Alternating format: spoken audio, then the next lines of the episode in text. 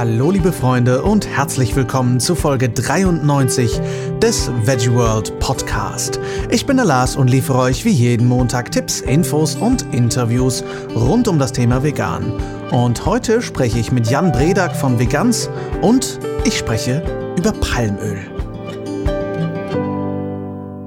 Schön, dass ihr eingeschaltet habt, ihr Lieben. Ich hoffe, ihr hattet eine schöne Woche. Ich merke nach meiner äh, sehr schlaflosen und aufregenden Woche im Schnitt von Planet Vegan und ein paar anschließenden Tagen in England, dass ich äh, keine 21 mehr bin und äh, dass mir solche Anstrengungen noch echt lange in den Knochen nachhängen und nachstecken, sollte ich wohl besser sagen. Ähm, daher mein Tipp an euch, wenn ihr da nicht eh schon weiter seid als ich, äh, nehmt euch eure Auszeiten und wisst, wann ihr abschalten müsst. Kennt eure Grenzen oder erforscht eure Grenzen. Äh, ich habe das die letzten zwei Wochen einfach mal wieder gemacht, mal wieder geguckt, wie sich das anfühlt, eine Nacht durchzumachen und so weiter. Ist aufregend und ähm, ja, ich merke dann doch, dass ich Auszeiten brauche. Und das ist sehr, sehr wichtig, habe ich auch schon mit einigen Interviewgästen darüber gesprochen, dass wir nicht ausbrennen. So sehr das manchmal schwierig ist abzuschalten, wenn man viel erreichen möchte in der Welt. Äh, wobei ich dazu sagen muss, es hat sich auch gelohnt. Also äh, wir haben die ersten beiden Previews von Planet Vegan in London gezeigt und die waren super erfolgreich, auch wenn nicht super viele Leute da waren. Und wir werden mit der ersten Folge in nächster Zeit einige weitere Screenings halten. So zum Beispiel am kommenden Mittwoch, dem 15. Mai, in Berlin auf dem Ottawa International Vegan Film Festival. Ich habe die letzten beiden Folgen schon erwähnt, wo ihr von 19.30 Uhr bis 22.30 Uhr einige Kurzfilme zum Thema Veganismus anschauen könnt und dann zum Abschluss die erste Folge Planet Vegan, The Future of Meat, die Zukunft des Fleisches, zu sehen bekommt. Ich habe die Freude, durch den Abend zu führen. Ich werde euer Moderator sein. James Hood, der Regisseur von Planet Vegan, ist auch dabei und viele, viele tolle Gäste. Vor dem Festival gibt's im Innenhof des Kinos sogar noch was zu essen und zu trinken. Natürlich auch alles rein vegan. Also schaut gern vorbei. Die Tickets kosten 12 Euro. Alle Infos und die Tickets gibt's auf oivff, oivff.com. Der Link dazu ist natürlich in den Shownotes. Wenn ihr nicht kommen könnt, aber gerne aus irgendeinem Grund mehr von mir sehen möchtet, seit letztem Freitag ist mein erstes Video der Kommentarreihe Klartext online.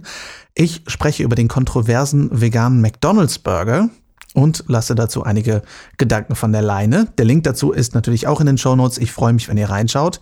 Aber jetzt gibt's immer mal wieder Videos, in denen ich so meinen Senf zu den Dingen in der Welt dazugebe. Das wird sich äh, meistens um Veganismus drehen, aber nicht ausschließlich. Aber es wird sich ausschließlich darum drehen, wie wir die Welt verbessern können. Wir sind heute bei Folge 93, also nicht mehr sehr weit von unserer hundertsten Folge entfernt, also unserer Jubiläumsfolge. Dafür möchten wir natürlich etwas ganz Besonderes für euch vorbereiten und davon möchten wir, dass ihr ein Teil von werdet. Schickt mir also sehr gern an lars.veggieworld.de oder direkt bei Instagram at larswalterofficial, was die häufigsten, die merkwürdigsten, die behämmertsten oder die lustigsten oder die schrägsten Argumente gegen Veganismus sind, die euch je untergekommen sind. Die besten stellen wir dann in unserer hundertsten Folge vor und liefern euch natürlich auch sinnvolle Gegenargumente. Ich freue mich auf eure Nachrichten. Einige haben mich schon erreicht und ähm, es sind einige dabei, die habe ich auch selber noch nie gehört, was ähm, relativ selten ist. Also es ist auch für mich spannend. Ich freue mich sehr drauf. Heute sollte eigentlich mein grandioses Interview mit Veganschef Jan Bredak an der Reihe sein, was ich mit ihm auf der Veggie World in Berlin im März gemacht habe. Aber leider gab es da ein technisches Malheur, dessen Grund ich immer noch nicht weiß. Und das ganze Interview, was vom Mischpult aufgenommen wurde, klingt ungefähr so. Und zwar circa eine Stunde lang. Also ähm, es war wundervoll, das Interview. Leider werden wir es so niemals hören. Ähm, ich wollte euch das Gebrumme gern ersparen. Und noch dazu hatte ich das Glück, Jan eine Woche später nochmal für unsere Doku-Serie Planet Vegan zu interviewen. Und daraus hören wir heute einen Auszug, wo Jan über die Entstehungsgeschichte von Vegans und über die Herausforderungen äh, der verschiedenen Wechsel, die Vegans durchleben musste, spricht. Und da er in unserem ersten, nun leider für immer verlorenen Interview das Thema Palmöl von einer ganz anderen Perspektive aus angesprochen hatte, habe ich das zum Anlass genommen, selbst nochmal genauer zu recherchieren und euch etwas über Palmöl zu erzählen. Aber das erzähle ich nach dem Interview. Jan, stell dich doch gerne mal denen vor, die dich noch nicht kennen. Ja, mein Name ist Jan Bredak und ähm, ich stehe zum einen für die erste vegane Supermarktkette äh, Europas, äh, die sich aber in der Zwischenzeit gewandelt hat. Äh, mittlerweile sind wir der Category Captain für vegane Produkte im Lebensmittel, Einzelhandel und Drogeriemarkt, Fachhandel. Und äh, ich stehe natürlich für klimafreundliche, umweltfreundliche, tierleidfreie Produkte. Wie kam damals deine Idee, einen veganen Supermarkt zu gründen? Wie hat sich diese Idee entwickelt? Ja, die Initialzündung kam quasi durch mich selber, weil ich vegan bin, zu dem Zeitpunkt gewesen bin, äh, jetzt mittlerweile seit zehn Jahren. Das kam durch eine Frau, äh, die hat mich inspiriert, die war vegetarisch und ich musste dann über Nacht auch vegetarisch werden und dann irgendwann war ich vegan. Und äh, ich habe halt festgestellt, dass es nirgendwo vegane Produkte auf einem Platz zu kaufen gibt. Und wenn, dann war es sehr schwierig zu ermitteln, ist das wirklich tierleidfrei und was ist da drin, was ist da nicht drin, gehört das da rein und man kennt sich ja nicht so gut aus. Und ich war zu dem Zeitpunkt ja noch in der Automobilbranche, hatte also von Lebensmitteln auch nicht so viel Ahnung. Und da kam mir die Idee zu sagen, warum gibt es eigentlich keinen Ort wie ein Biomarkt, ja, äh, wo es Bioprodukte gibt, einen Markt, wo es vegane Produkte gibt. Und so, so ist die Idee entstanden. Was haben die Leute damals gesagt? Wie haben die reagiert, als du gesagt hast, Leute, ich mache jetzt einen veganen Markt auf? Da kam ja gerade so Facebook auf, ne? das war so die Zeit der Social Media äh, Welle, äh, 2010, 2009 da ging es ja so richtig, dann haben sich die ersten so bei Facebook angemeldet, ne, und dann wurde es immer mehr. Und äh, wir haben schon im Vorfeld der Eröffnung, als das, als das publik wurde, dass wir hier einen Markt aufmachen in Berlin, gab es schon ziemlich viel ja, positive Resonanz und sehr viel Erwartungshaltung auch. Und da wir ja dann am 23.07.2011, als wir den Markt eröffnet haben, wirklich mit Produkten, die viele aus der Ferne kannten, die plötzlich im Regal standen, ja, aus den USA importiert. Also wirklich so die Bestseller, die man so äh, im Kopf hatte als Veganer, wo man nie rangekommen ist, äh, die standen plötzlich äh, greifbar im Regal zum Kaufen. Und glaube ich, das war so der große USP, den wir hatten zu dem Zeitpunkt, der auch zu, zu diesem Hype und zu diesem Run geführt hat. Zu Beginn unser, mit, dem, mit dem Supermarkt, das war da war eine Leere, da sind wir in ein Feld reingestochen. Ne? Und so nach zwei, drei Jahren hatten wir so zehn, elf Märkte äh, überall verteilt, in Deutschland, auch in Europa, in, in, in Tschechien und in, äh, in, Österreich. Sind dann die großen Lebensmittelketten äh, auf den Trichter gekommen, hier muss irgendwas sein. Ja? Da macht jemand Läden auf äh, und der erfährt überall so viel Zuspruch. Da muss irgendwas sein mit, den, mit diesen veganischen Produkten. Ja? Äh, und dann sind die auf uns zugekommen und gesagt, sag mal, wir sind doch Kollegen, ihr habt Supermärkte, wir haben Supermärkte, äh, könnt ihr uns nicht helfen? Und äh, so haben wir angefangen für andere äh, quasi Regale zu, zu, bauen und haben gesagt, okay, das Produkt läuft gut, das machen wir da rein und das läuft gut und das hat den Preispunkt. Und, und dann ging es los mit Globus, äh, mit Kaisers Tengelmann, DM, das waren so die Vorreiter und irgendwann kam Edeka und hat es ganz groß gemacht und gesagt, komm, äh, lass uns was gemeinsam auf die Straße bringen. Und äh, dann haben wir zu der Zeit mit Edeka zusammen eine Firma gegründet und haben, haben quasi für die die vegane Kategorie entwickelt. Und ja, das hat natürlich unsere Firma komplett auf den Kopf gestellt, weil plötzlich waren wir nicht mehr selber Supermarktbetreiber, sondern wir haben andere Supermärkte beliefert.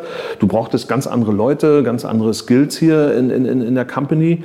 Und das hat dazu geführt, äh, äh, dass wir A, sehr viele neue Leute eingestellt haben, hat aber auch dazu geführt, äh, dass unsere eigenen Filialen so ein bisschen aus dem, aus dem Fokus gerückt sind. Ne? Weil das andere Business im Großhandel war viel, viel größer und war viel skalierbarer.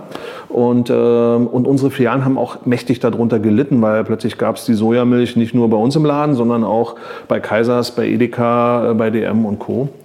Und äh, wir haben das gespürt, weil unsere Umsätze plötzlich eingebrochen sind. Ne? Also so 2014, 15, als das so losging, äh, haben wir massive Rückgänge im Umsatz gehabt. Und die kamen nicht, weil die Leute weniger gekauft haben bei uns, sondern die kamen, es waren weniger Leute da. Es sind tatsächlich weniger Leute gekommen. Und äh, ja, dann mussten wir wir haben gegengesteuert mit Kostenreduktion und auch mit Maßnahmen, aber das hatte Grenzen. Und da das andere Geschäft wie, wie Hulle lief, äh, mussten wir dann an der Stelle äh, eine Entscheidung treffen und haben uns dann mehr und mehr kapriziert auf das Thema äh, Großhandel und haben teilweise unsere Filialen damit mitfinanziert. Ihr habt jetzt sehr viel durchgemacht, ihr habt eine sehr bewegte Geschichte hinter euch. Wo stehst du und wo steht Vegans heute?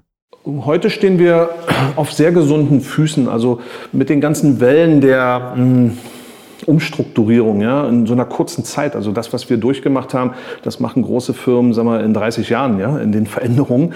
Und wir mussten öfters mal Vollstopp und links abbiegen und dann wieder rechts abbiegen. Und Gott sei Dank sind wir bisher mal richtig abgebogen ähm, und haben die Kurve auch gekriegt. Äh, es ist immer, es ist immer noch schwierig. Wir sind aktuell in einer sehr kritischen Größe. Ja. Wir sind als in unserer Umsatzgröße, wo wir uns bewegen und auch in unserer äh, Visibilität äh, in den Märkten, sind wir eigentlich schon zu groß, um als kleines Startup wahrgenommen zu werden. Aber für die ganz Großen sind wir eigentlich ein Pipifax-Unternehmen, sind wir klein. Und das ist, das ist eine kritische Größe, weil man muss, um mit den Großen mitschwimmen zu können, auch gewisse Regeln äh, äh, beherzigen und das kostet Geld. Ja? Also bestimmte, man muss Außendienstler haben, man muss eine Betreuung im, im Feld haben, man muss Betreuungsschlüssel erhöhen.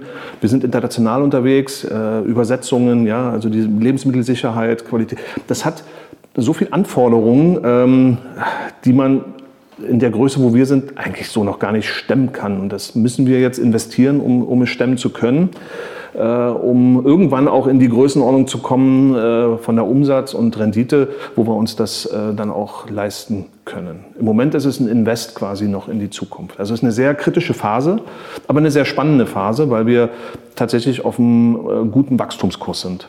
Man könnte ja sagen, der vegane Supermarkt ist so der Supermarkt der Zukunft. Aber wie siehst du eigentlich die Zukunft von Supermärkten und wie siehst du so ein bisschen die Zukunft von Vegans? Supermärkte, da muss man differenziert betrachten. Ähm, wir sind in Deutschland alle reden so von Blockchain und äh, Digitalisierung. Ähm, beim Essen funktioniert das in Deutschland nicht und das ist äh, das war schon die letzten zehn Jahre äh, so und das wird auch die nächsten zehn Jahre so bleiben. Äh, und da könnt ihr mich gerne dran festnageln, Wetten abschließen. Das Thema Food online funktioniert in Deutschland die nächsten Jahre nicht. Es bleibt bei 1% und das, diese, also 1% der Konsumenten kaufen ihr Essen online. In UK sieht das schon wieder anders aus. In UK bist du bei 12, 13 Prozent. In USA bist du auf einer Runrate-Richtung auch äh, in, äh, in die Region. Und ähm, deshalb ist das Thema Supermarkt, wird es in der Form, wie es heute ist, wird sich auch wandeln. Also ich erwarte, auch mal aus der Verbrauchersicht, ich erwarte so nach dem Amazon Go äh, Vorbild, dass du morgen in den Supermarkt reinlatscht äh, und ähm, keine Kasse mehr hast. Ja? Du wirst registriert durch äh, deinen NFC-Chip äh, in deinem Handy oder wo auch immer der dann sitzt, ja? vielleicht sogar schon unter der Haut. Ist auch nicht so abwegig und dann packst du alles in deine Tasche und gehst wieder raus und beim Checkout kriegst du quasi auf deinem Handy, du hast jetzt das und das in deinem Einkaufs, äh, in deiner Tasche und das war's. Äh, guck mal nach China. China ist für mich das Paradebeispiel. Ja? Äh, Alibaba, wir hatten gerade gestern ein Meeting mit Alibaba äh, von China. Die haben ja auch Shops, ne? Ähm, zwar im Moment nur 200, aber da funktioniert das schon so. Äh, und da gehst du, da gehst du nicht mehr mit Geld irgendwo rein, sondern du hast dein Handy, das ist deine Waffe. Dann gehst du überall durch, scannst alles und gehst nach Hause. Und dann 20 Minuten später hast, es, äh, hast du deinen Einkauf auf dem Tisch liegen. Und äh, das erwarte ich, also da wird sich was wandeln, ja. Also da passiert was. Das ist so die Digitalisierung Supermarkt, die ich sehe. Was ich nicht erwarte, ist, dass du morgen ähm, deine Ware, dein Essen, alles online kaufst, wie du heute bei Klamotten oder Elektronik. Das erwarte ich äh, zumindest in Deutschland nicht. Vegan sehe ich in dem Umfeld, da wir uns jetzt äh, eine neue Identität gegeben haben als Markenartikler äh, und quasi als Nischenplayer aus dieser pflanzlichen Kategorie heraus. Und ich habe es gibt keinen anderen, der das äh, so macht, wie wir es tun. Als Umbrella-Brand über, über alle Kategorien äh, erwarte ich, dass wir, für mich zum Beispiel immer, auch wenn es ein schlechtes ist, Alnatura. Alnatura hat das für den Biobereich gemacht. 40 Jahre sind die quasi mit 800 Produkten im Biobereich in allen Kategorien vertreten. Und wenn es heute um Bio geht, fällt sehr oft, das haben unsere Marktstudien auch ergeben, äh, Alnatura. Also Alnatura hat eine wahnsinnige Markenbekanntheit in Verbindung mit Bio. Und das erwarte ich für uns vegan, pflanzlich, veganz. Das ist so mein, meine Vision, mein Traum äh, und der ist nicht so unrealistisch, dass das in Erfüllung geht. Weil es gibt zwar viele Player, die machen da mal ein veganes Würstchen und die machen da mal ein Steak und da mal ein Käse, aber ähm, das ist alles, äh, gibt es ja im Biobereich auch. Ne? Äh, gibt es Rapunzel, die machen das äh, und dann gibt es, weiß ich nicht, äh, tausend Marken im, im Biobereich, aber Alnatura hat halt, ist halt der Bio-Player. Und äh, da sehe ich uns, äh, da sehe ich uns auch. Veganz hat also nicht nur die Landschaft der Supermärkte verändert, sondern auch sich selbst und hat damit bewiesen, wie wichtig es eigentlich ist, als ethisch motiviertes Unternehmen an einem modernen Marktplatz flexibel zu bleiben, um zu florieren. Und das vor allem, wenn eins der Hauptaugenmerke der Konsumenten der Preis ist. Billig regiert ja die Welt und billige Rohstoffe bedrohen unsere Welt. Und damit sind wir dann beim zweiten heutigen Thema. Palmöl. Palmöl steckt in jedem zweiten käuflichen Lebensmittel. Indonesien und Malaysia produzieren 85 Prozent des weltweiten Palmölertrags.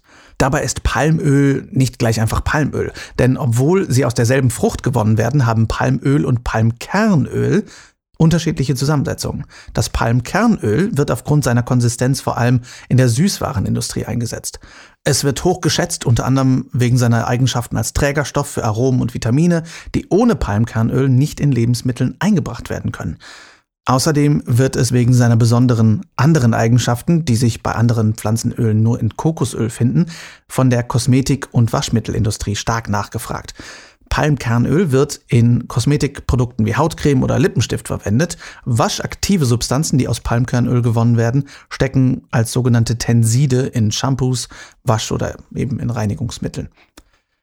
Dem United States Department of Agriculture, dem USDA, zufolge wurden 2015 rund 7 Millionen Tonnen Palmkernöl produziert. Von dieser Menge hat Deutschland etwa 430.000 Tonnen direkt importiert.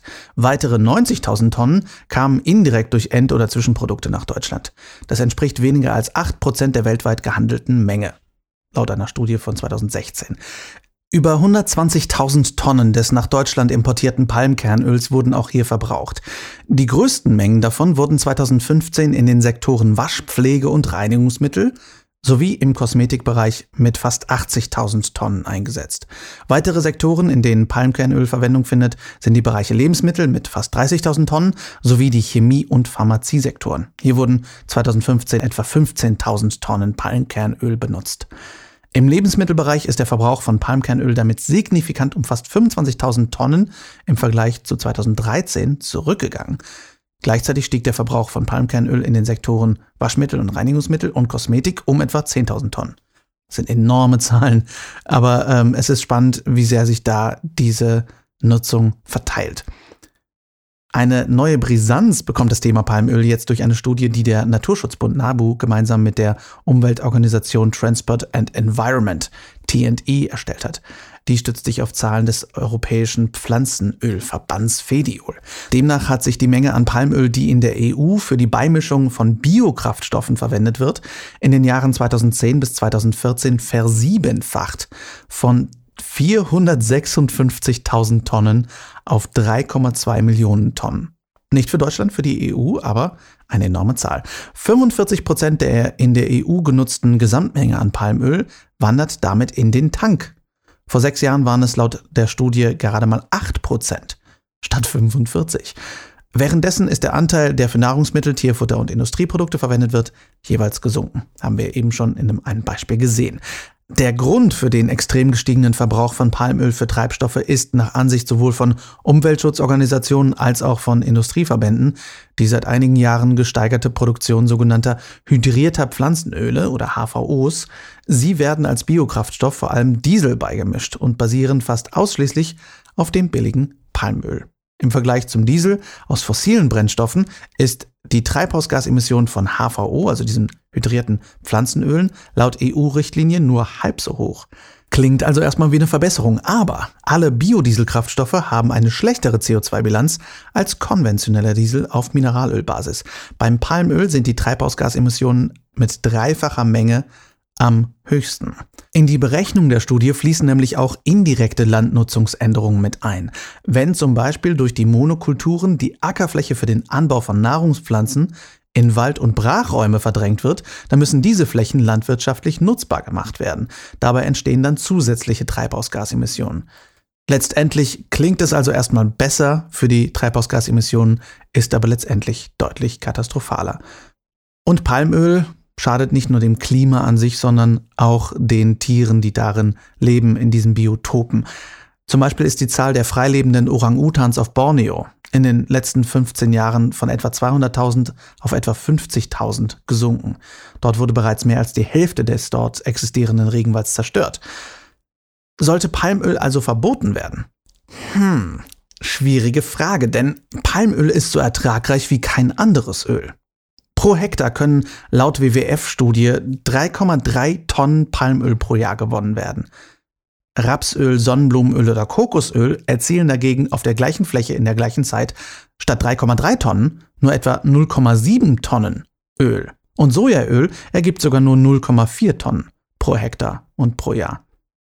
Palmöl ist also um ein Vielfaches effizienter, vor allem was die Landnutzung angeht.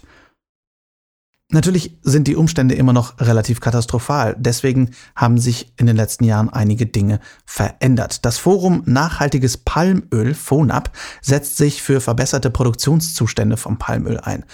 Seit 2014 sorgt zwar der vom WWF gegründete Roundtable on Sustainable Palm Oil, der runde Tisch für nachhaltiges Palmöl, für eine Zertifizierung, die gilt allerdings als sehr umstritten und dem Roundtable wird Greenwashing vorgeworfen.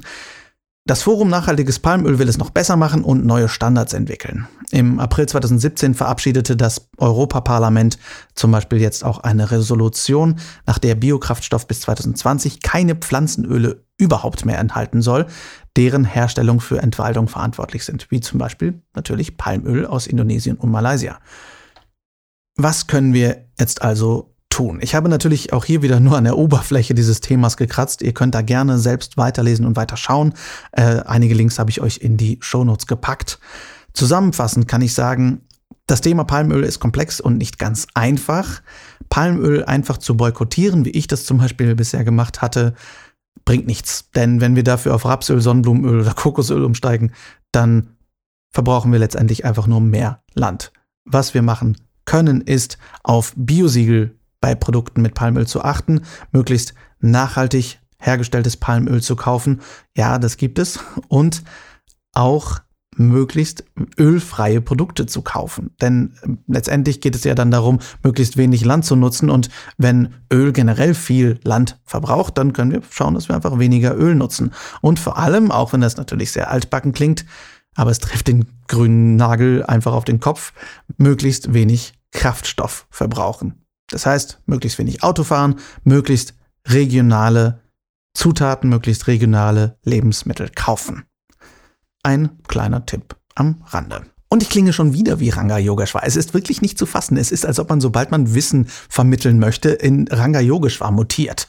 Ich meine, nicht das Schlechteste auf der Welt, aber äh, ähm, ja, es, manchmal überkommt er mich, der Ranga. Mich selbst hat es jetzt auf jeden Fall nach äh, dem inneren Palmöl-Boykott ziemlich überrascht, diese Fakten über Palmöl zu hören und dann auch zu lesen. Und daran sehe ich immer wieder, dass Veganismus allein eben nicht einfach nur reicht, sondern äh, dass wir nie aufhören sollten zu lernen und uns weiterzubilden und uns weiterzuentwickeln. Das soll uns nicht entmutigen, dass wir denken, oh nein, es hört doch nie auf, ich glaube, ich lasse es jetzt einfach, sondern das soll uns einfach nur ermutigen, dass wir immer was Spannendes Neues lernen können. Was mich vor allem ermutigt, ist, dass es Firmen wie Vegans gibt und andere großartige Firmen, die sich für mehr Nachhaltigkeit einsetzen und nicht nur an die eigene Geldbörse denken, sondern eben ans große Ganze. An dieser Stelle auf jeden Fall nochmal ganz, ganz herzlichen Dank an Vegans, ganz herzlichen Dank an Jan und an sein ganzes Team, die uns auch wirklich unglaublich viel Zeit geschenkt haben aus ihrem vollen, vollen Alltag. Mehr von Jan und von Vegans werdet ihr in Planet Vegan dann zu sehen bekommen, wenn die Serie Ende des Jahres dann veröffentlicht wird. Wir freuen uns sehr drauf. Aber bis dahin müsst ihr euch noch etwas mehr gedulden mit mehr Infos und mehr Geschichten von Jan. Wenn ihr jetzt aber nicht mehr warten könnt und mehr Infos zu Vegans haben möchtet, dann findet ihr den Link zur Homepage von Vegans natürlich in den Show Notes. Und wenn ihr mehr zu Planet Vegan erfahren möchtet, um bloß nicht zu verpassen, wenn die Folge mit Vegans rauskommt, dann geht einfach auf planetvegandoc.com. Der Link dazu ist natürlich auch in den Shownotes. Ich hoffe, die Folge hat euch gefallen. Schreibt mir wie immer gern eure Fragen, Themen, Wünsche und Gedanken an lars at veggieworld.de oder bei Instagram at larswalterofficial und folgt mir da auch gern und folgt natürlich vor allem at official und schaut auf veggieworld.de nach, wo die nächste Messe in eurer Nähe ist. Wir hören uns nächsten Montag wieder. Da spreche ich mit Dirk Meyer von Greenpeace Energy über nachhaltige Energie und warum unser veganes Essen oftmals von Tieren erwärmt wird. Bis dahin wünsche ich euch eine schöne Woche. Vielen Dank fürs Zuhören. Ciao, ciao.